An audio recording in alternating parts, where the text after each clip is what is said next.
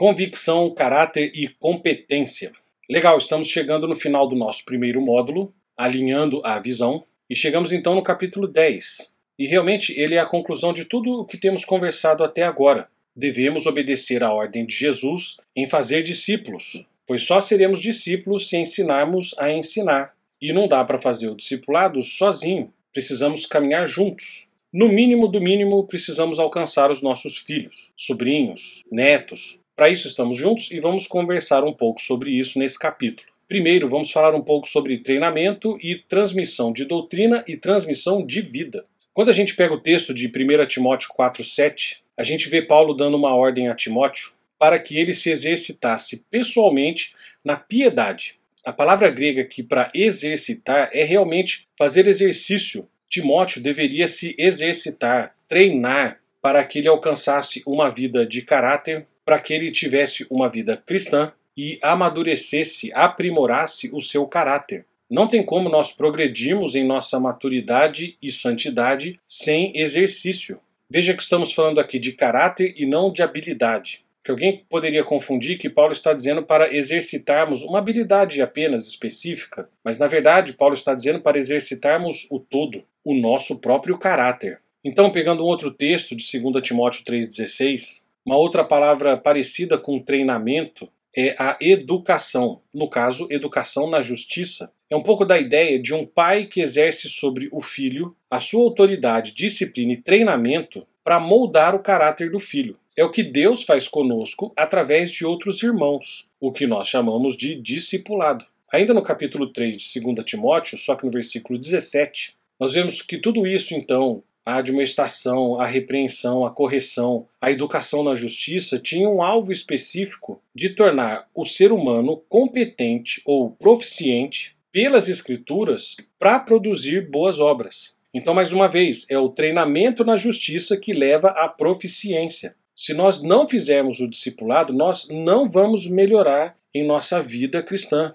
Não tem como um crente dizer que ele é maduro espiritualmente, maduro biblicamente, se ele nunca fez ou participou de um discipulado. Ele pode ter ficado vários anos na igreja, ele pode ter assistido várias aulas ou até ter dado várias aulas na IBD, ter pregado muito. Mas o caráter exercitado que amadurece o cristão é através do relacionamento com outros cristãos aplicando a Bíblia, aplicando todo o nosso conhecimento dado pelo Espírito Santo, orando juntos, mas é justamente através do discipulado que nós vamos amadurecer. Sem treinamento não há amadurecimento, e esse treinamento se dá através do discipulado. E perceba que se não fizermos isso, a sã doutrina vai se tornar apenas um processo cognitivo. Quem sabe mais, quem sabe menos, quem ganha as gincanas bíblicas e quem não ganha quando na verdade a sã doutrina ela só é exercitada quando nós nos relacionamos, quando nós participamos do discipulado. E perceba, foi isso que aconteceu em relação a Deus, Jesus com Paulo, de Paulo para Timóteo, de Timóteo para a igreja de Éfeso, e que vem acontecendo até chegar em nós hoje. Se nós não exercitarmos o nosso caráter dentro da sã doutrina, baseada na Bíblia, através do treinamento do discipulado,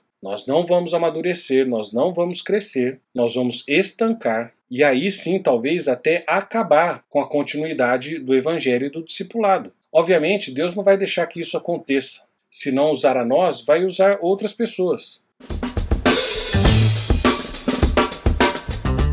Discipulado, relacionamento e transmissão.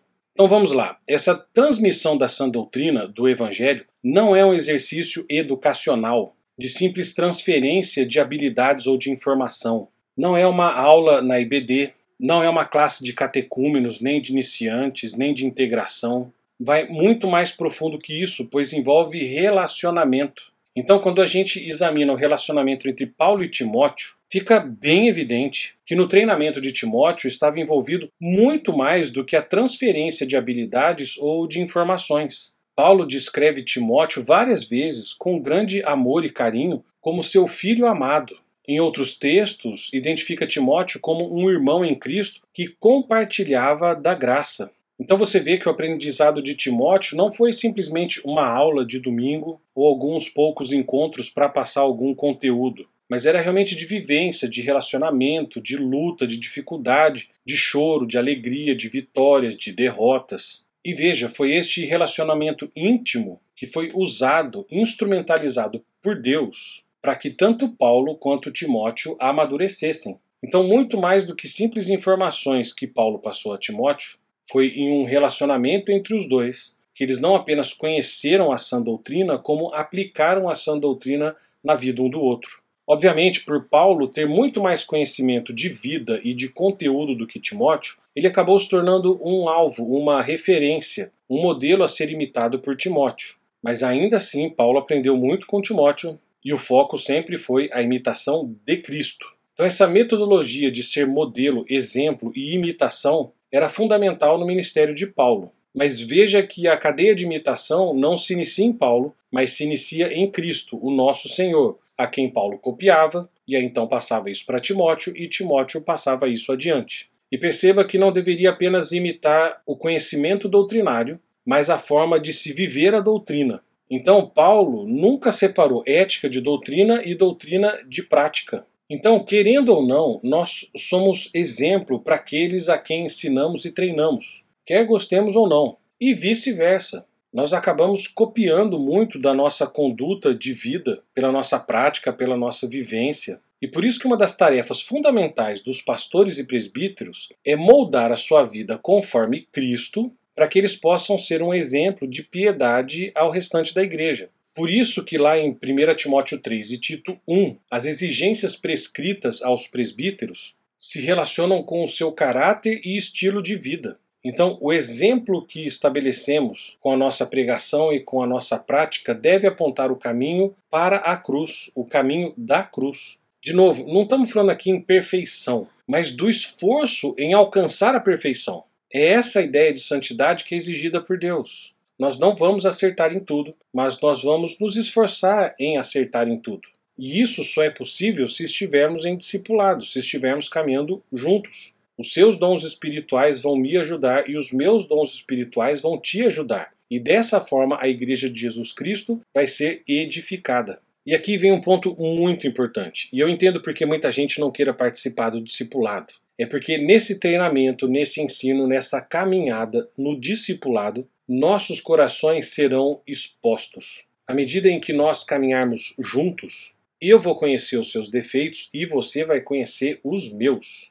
Nós não vamos medir o nosso progresso simplesmente no desempenho das tarefas ou na quantidade de textos que decoramos, mas também pela integridade do nosso coração. Então, aqueles que participam do discipulado não só precisam, mas acabam vendo o coração do outro. Os pecados, as confissões, os temores, a fé, as visões, as realidades, os sucessos, os fracassos. E aí as nossas vidas se tornam modelo uns para os outros não de perfeição, mas de desejos santos em vasos de barro. Então, mesmo que não haja um compartilhar honesto e franco da nossa vida, mas só de caminharmos juntos, nós vamos aprendendo, nos conhecendo, gerando maior intimidade entre nós. E a gente acaba encontrando os fracassos e os pecados uns dos outros. Porque não tem jeito, o treinamento o discipulado é, é inescapavelmente relacional. Mais uma vez, não dá para ser feito em uma sala de aula, ou por uma transferência de informação, mas através da nossa comunhão. E dessa forma, naturalmente, o nosso caminhar em discipulado juntos trará mais pessoas a Cristo. Convicção, caráter e competência. Então, grande dificuldade que se vê na vida cristã está relacionada à convicção, ao caráter e à competência. Quando falamos em convicção, queremos dizer o conhecimento de Deus e o entendimento da Bíblia. Muitos cristãos não falam do Evangelho, da palavra de Deus, e não entram em discipulado justamente por falta de convicção. Eles percebem que não têm o conhecimento de Deus e nem o entendimento bíblico suficientes. É aquela ideia: um vendedor não vende bem o produto que ele não conhece direito. Porque vai que a pessoa pergunte algo que eu não saiba. Então, o discipulado nos ajuda com a convicção, pois nos ajudamos mutuamente no conhecimento de Deus e no entendimento de Sua palavra. Nós nos treinamos, nos preparamos e dessa forma a convicção aparece. Outro ponto é o caráter. O caráter tem a ver com a vida dos santos que se harmoniza com a sã doutrina. Porque o esforço da vida cristã de forma individual não alcança êxito. É bíblico. Nós já vimos isso em capítulos anteriores. é muito importante a nossa mutualidade, aquela ideia do uns aos outros, e a vivência dentro do corpo de Cristo. Porque dessa forma o nosso caráter vai ser exposto conforme a nossa convivência. E sendo exposto, ele deve ser trabalhado para que seja aprimorado. Se não houver discipulado, esta exposição resultará em contenda, divisão, partidarismo. Então, mais uma vez, a ideia é justamente, ao expor o caráter dentro da igreja, ele deve ser trabalhado e aprimorado na companhia de outros irmãos. Porque o melhor lugar para a gente errar é entre os irmãos. Porque entre os irmãos é que há amor, paz, misericórdia, longanimidade, domínio próprio. Entre os irmãos é que poderemos ser tratados e ter o nosso caráter cristão exercitado. E perceba, o nosso caráter é trabalhado não apenas na pessoa que erra, mas na pessoa que é usada para correção. Porque ajudamos os irmãos exatamente naquilo que precisamos ser ajudados também. Mais um ponto, a competência que é a habilidade de falar a palavra de Deus aos outros em circunstâncias diferentes. E acredite, a convicção só será alcançada no discipulado. Porque vamos lá, a convicção é alcançada no discipulado, o caráter é aprimorado no discipulado e a competência é encontrada no discipulado. É a nossa unidade através do discipulado que nos ajudará a falar e a testemunhar de Jesus em qualquer lugar e circunstância. O próprio Cristo falou isso em João 17, 20 e 21.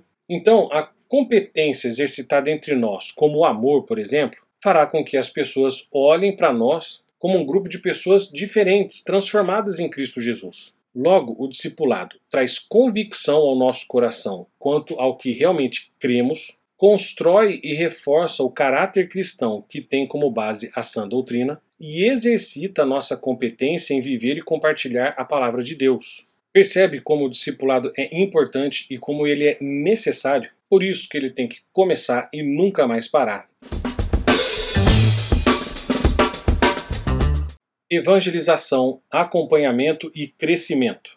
Vamos considerar a evangelização, acompanhamento e crescimento como três passos básicos e naturais da vida cristã, ok? Então, a evangelização é quando as pessoas entram em contato com a palavra da verdade pela primeira vez. Então, alguém senta com essa pessoa, explica o evangelho bíblico para ela, e aí joga-se a semente, a semente cria raízes, e no tempo de Deus e por obra do Espírito Santo produz fruto. Por isso que, em segundo lugar, vem o acompanhamento. Uma vez que a pessoa responde à mensagem do Evangelho, se arrepende dos seus pecados e coloca sua fé em Cristo, algum tipo de acompanhamento inicial é necessário para firmá-la na fé e ensinar-lhe as coisas básicas. Então é vital que alguém se achegue ao novo crente para ensinar, cuidar e orar por ele. E aí sim, terceiro, chegamos ao crescimento, que é o processo vitalício de crescimento como discípulo cristão. Em vários pontos da vida, o cristão enfrentará problemas e precisará de ajuda específica, conselho e oração.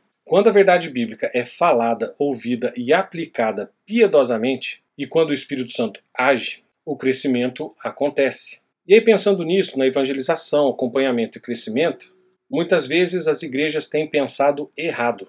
Então vejamos a evangelização. A grosso modo, as pessoas entendem que é uma atividade de missionário, e é ele quem deve se dedicar integralmente a isso, a evangelizar as pessoas. No máximo, temos umas atividades com as crianças, tentando alcançar as famílias, mas daí também é um problema do ministério infantil, não é meu. Ou então, se aparecer alguém sedento pelo evangelho na igreja, a gente chama o pastor. Ou aquele irmão que tem uma cara de evangelista e ficamos de longe orando. Ou então a gente convida, convida, convida algum amigo, algum conhecido para vir em alguma atividade aleatória aí da igreja. E aí a mesma coisa com acompanhamento, porque daí já não é problema meu. O pastor que deve acompanhar essa pessoa inicialmente. Ou então o conselho deve montar uma classe de iniciantes ou de catecúmenos, de integração, para que essa pessoa recém-convertida se prepare para o batismo. E muitos entendem, entendem errado que é nesse passo que se dá o discipulado, nesse primeiro contato, nesse primeiro acompanhamento. E por entender isso é que o crescimento dá errado. Porque daí as pessoas falam, ah, o crescimento vai de cada um, o crescimento depende do indivíduo.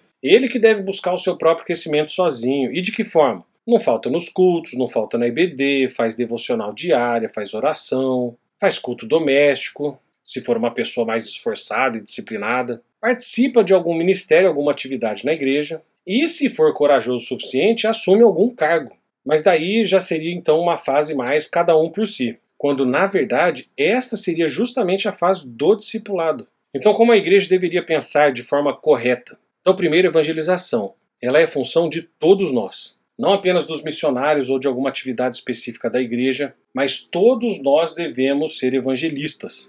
Porque o seu parente, o seu amigo, não é um conhecido meu nem do missionário da igreja. Quem os conhece é você. E por isso que o discipulado é tão importante, porque daí você não vai estar sozinho nessa fase de evangelização. Se eu estiver em discipulado com algum irmão dentro da igreja, essa atividade não é só minha. Eu não preciso me arriscar no evangelismo sozinho. Eu tenho meus irmãos em Cristo para me ajudar nisso. Muitos dos seus conhecidos só terão contato real e verdadeiro com a palavra de Deus através de você e de mais ninguém. Aí o segundo passo, o acompanhamento, é uma função minha também, uma função sua. O discipulado não vai me deixar sozinho nem no evangelismo e nem no acompanhamento inicial. E veja bem, não estou eximindo nem a mim, nem ao conselho, nem à igreja em fornecer um programa de iniciação aos preceitos básicos da fé, uma classe de catecúmenos, uma classe de iniciantes, de integração, mas esse acompanhamento inicial é função sua também. Então vamos deixar um negócio bem claro aqui.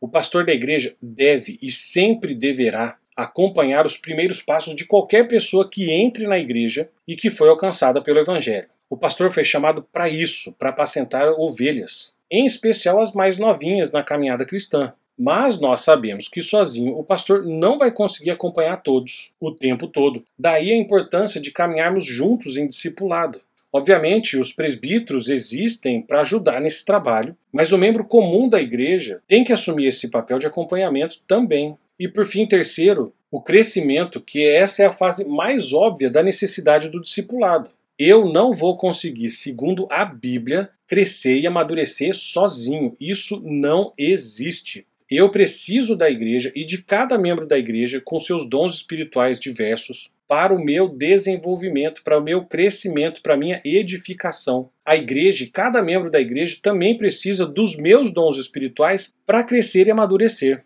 E pensa só, é justamente nessa fase de crescimento, amadurecimento, que outras pessoas serão evangelizadas e acompanhadas. Percebe como o discipulado engloba esses três passos básicos naturais da vida cristã e que um puxa o outro? Não é possível evangelizar sem o discipulado, não é possível acompanhar sem o discipulado e não é possível crescer, amadurecer sem o discipulado. O discipulado seria a melhor forma de evangelizar, de fato, que naturalmente traz a necessidade de arrependimento, que nos faz crescer e amadurecer, que nos faz evangelizar mais, que nos faz acompanhar mais e que nos faz crescer, amadurecer mais e assim por diante.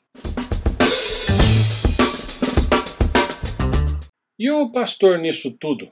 Porque se todo mundo está tendo que se envolver no evangelismo, no acompanhamento, no crescimento, no amadurecimento, o que, que faz o pastor? Obviamente aqui a gente tem que se fazer a seguinte pergunta: qual a visão que temos sobre o pastorado? Muita gente tem essa ideia de que o pastor deve ser em tempo parcial e por isso que as igrejas não crescem e por isso que muita igreja morre. A partir do momento que a gente achar que cuidar das almas é um serviço paralelo, um serviço que dá para fazer só de fim de semana, nossa igreja já morreu. A gente só não enterrou ela ainda. Porque vamos lá, alguns enxergam o pastor apenas como um clérigo, alguém que provê serviços. E aí, realmente, se a nossa visão sobre o pastorado for só um clérigo provedor de serviços, então ele só precisa vir de fim de semana. Outros já têm uma visão do pastor como um diretor executivo. Quando a igreja está grande, então ele precisa saber gerenciar projetos grandes e pequenos. Ser tipo um, um RH com CEO, com CFO, todos esses termos difíceis aí.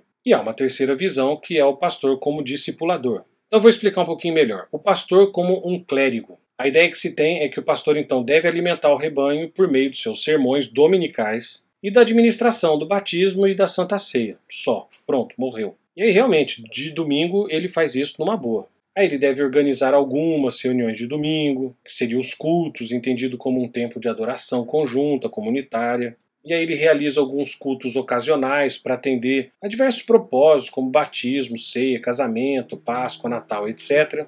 E aí ele aconselha pessoalmente algum membro ou outro da congregação em algum momento de crise. E pronto, pastor clérigo só faz isso. E é isso que as pessoas pensam. Pastor para quê? Em tempo integral para quê? Como se o serviço pastoral fosse só isso. Uma outra visão é o pastor como um diretor. Então ele deve administrar a igreja de forma competente e transparente. Ainda ele deve ser também um promoter, um produtor de atividades. tentando buscar uma relevância maior para cada uma das atividades da igreja.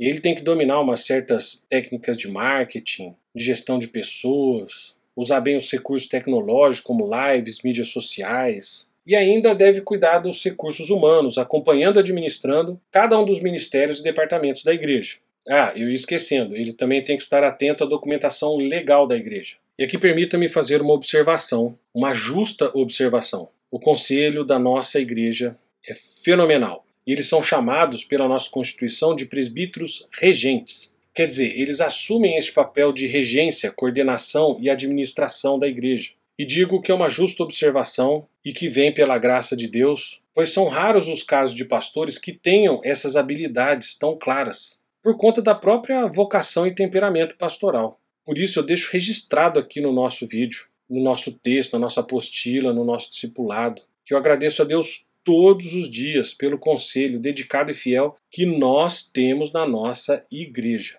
E uma terceira visão é o pastor como um discipulador, Aí então, como discipulador, ele deve incentivar o discipulado como ordem clara e específica de Jesus, sendo ele o primeiro a buscar e fazer discípulos, em especial os da sua casa. Ele deve ser um pastor dedicado à pregação bíblica e expositiva, para preparar cada um dos membros a dar razão da esperança que há em nós como cristãos, e deve sempre focar em pessoas, ministrando a pessoas, e não em estruturas, programas e eventos. Mais uma vez, não que estes não sejam importantes, mas o pastor deve primeiro atentar à missão primeira da igreja, que é fazer discípulos. E aí, nesse sentido, dentro do discipulado, o pastor vai ajudar e muito, é peça fundamental no evangelismo, no acompanhamento e no crescimento, como vimos no vídeo anterior. Então perceba que no fim das contas, o pastor não pode deixar de lado nenhum desses três aspectos, nem como clérigo, nem como diretor e nem como discipulador mas nós queremos dar mais destaque ao que tem sido mais esquecido, que é o pastor discipulador. O que é essencial? Então vamos lá, vamos tentar resumir tudo o que vimos até aqui. Então, Deus está chamando um povo para si, para o seu reino, por meio da pregação da palavra, através da igreja guiada pelo Espírito Santo. Então, todo aquele que, pela graça de Deus, se torna discípulo de Cristo, é não somente parte da videira, mas também um trabalhador da videira, um fazedor de discípulos, um parceiro do evangelho, um ramo da videira que produz frutos. Entendendo então que o discipulado é um processo de crescimento em direção à maturidade de cristãos trabalhadores da videira. Então que a gente sempre tenha em mente as seguintes proposições. Então, nosso primeiro dever como igreja é fazer discípulos que fazem outros discípulos para a glória de Deus, atendendo à ordem de Cristo. Ordem de Cristo. Segundo, devemos tomar cuidado com a estrutura, com a treliça. Ela deve servir a videira e não tomar o seu lugar. Terceiro, a essência do fazer discípulos é o ensino. Discípulo é sinônimo de aprendiz. Quarto, o ensino no discipulado não é um exercício educacional de transferência de habilidade ou de informações, e sim de uma maneira de viver baseado na palavra de Deus. Quinto, o alvo de todo o ministério na igreja é nutrir e amadurecer discípulos. Sexto, ser um discípulo é ser um fazedor de discípulos. Sétimo, apenas através do discipulado nós vamos ter convicção, caráter e competência. Oitavo, todos somos discípulos do mesmo Mestre, que nos deu dons, talentos e atribuições diferentes para o nosso amadurecimento. Nono, os três passos básicos da vida cristã: evangelização, acompanhamento e crescimento. E esses três passos só se dão dentro do discipulado. E aí vem a pergunta: o que é essencial? Como já dissemos em outros capítulos, se precisamos ser unidos no essencial, tolerantes no que não é essencial, o que é o essencial? Se não quisermos ser confundidos com falsos evangélicos, falsos mestres, que usam o nome de Cristo para atender às suas próprias vontades, o que é essencial? Porque se precisamos nos dedicar ao ensino para sermos bons discípulos e discipuladores, o que é essencial? Se há irmãos que não têm vocação para se aprofundar em todos os conteúdos bíblicos da vida e da história, o que é essencial? Se devemos nesta vida conhecer e amadurecer no conhecimento de Deus, mas o tempo é escasso e a Bíblia é muito grande para conhecê-la toda. O que é essencial? Se eu devo evangelizar, acompanhar e amadurecer através do discipulado, o que é essencial? se nós, como igreja, devemos ter o mesmo discurso sobre a verdade, mas há muitos pormenores que nos dividem o que é essencial. É exatamente isso que vamos responder no próximo módulo. Por isso que o discipulado tem que começar e nunca mais parar. Então, leia a Bíblia, estude a Bíblia e medite na Bíblia.